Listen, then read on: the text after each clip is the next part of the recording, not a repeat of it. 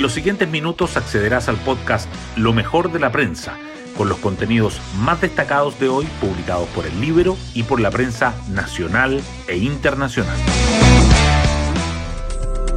Muy buenos días, ¿cómo están? Hoy es lunes 3 de abril de 2023.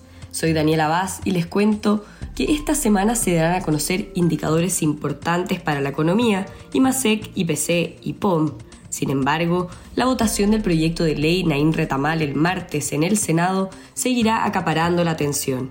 Como muestra la última encuesta CADEM, la seguridad persiste como primera prioridad para la ciudadanía, que en un 58% indica como principal razón del aumento de la delincuencia el que Carabineros no tenga las atribuciones necesarias para combatirla. El 95% además cree que un carabinero sí puede usar su arma de servicio frente a un hecho de violencia extrema, 46 puntos más que en noviembre de 2019 en medio del estallido social. Hoy destacamos de la prensa. Ley Retamal Naín entra en semana decisiva y Partido Comunista anuncia que hará todo lo posible para que se rechace o enmiende.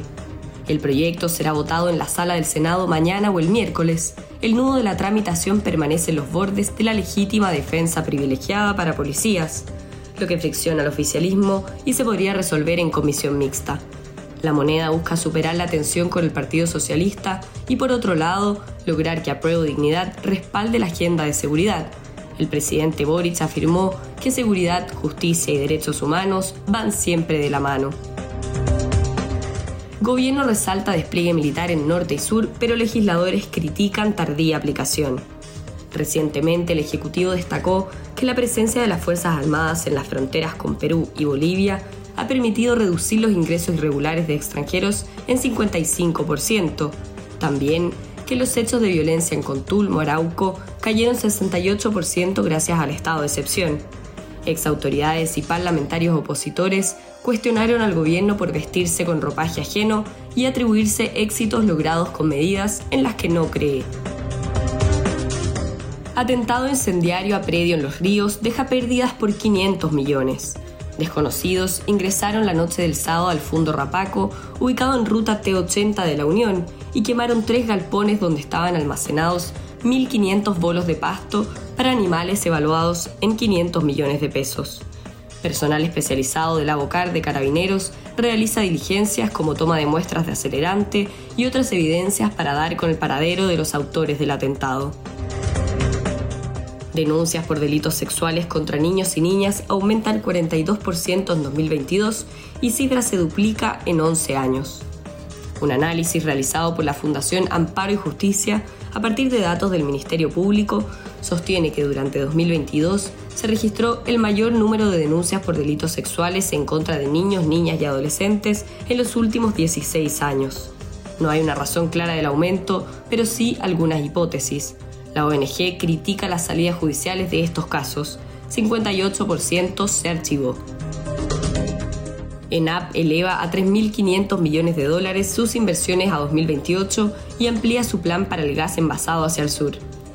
El gerente general Julio Friedman detalla la ambiciosa estrategia de la empresa estatal. Por otra parte, anuncia que este año iniciará la importación de petróleo desde Vaca Muerta, que prevé llegue a representar hasta un 30% de su cartera de crudos. Gobierno crea unidad de movilidad activa y espera construir 800 kilómetros de ciclovías fuera de Santiago.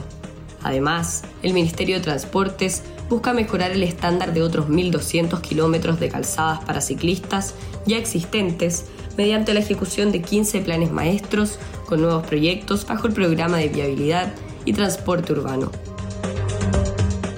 Y transformarán a viviendas el emblemático edificio de oficinas en Santiago Centro. La firma de seguros Vicevida, ligada al Grupo Mate, rehabilitará el tradicional edificio Victoria, ubicado en la calle Huérfanos, para cambiarlo de uso en medio del boom mundial de adecuación de inmuebles de oficinas que llevan meses vacíos. Y nos vamos con el postre del día.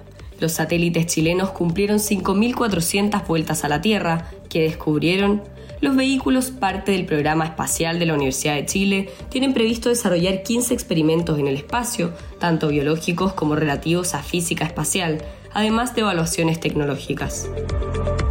Así llegamos al final de este podcast donde revisamos lo mejor de la prensa. Yo me despido y espero que tengan un gran inicio de semana.